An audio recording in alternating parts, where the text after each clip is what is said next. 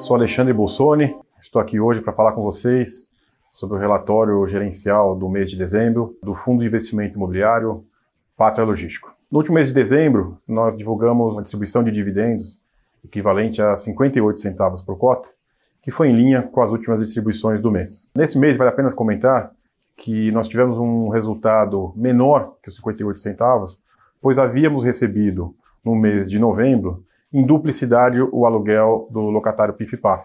O, o aluguel que seria devido no mês de dezembro foi pago em duplicidade durante o mês de novembro, de certa forma que não havia necessidade do pagamento da receita do aluguel da PIF-PAF durante o mês de dezembro.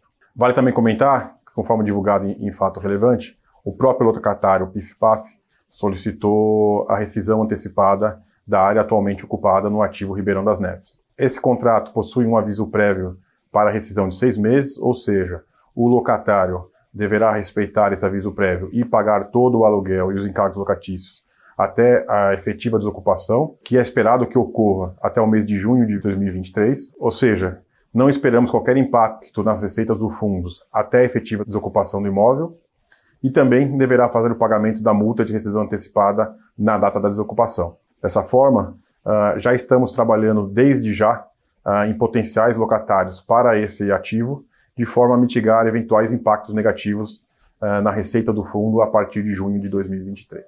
Assim, aqui me despeço de vocês, nós temos à disposição para qualquer dúvida adicional através dos nossos canais de RI e voltamos no próximo mês com mais novidades do Pátria Logístico Fundo de Investimento Imobiliário. Obrigado e um abraço a todos.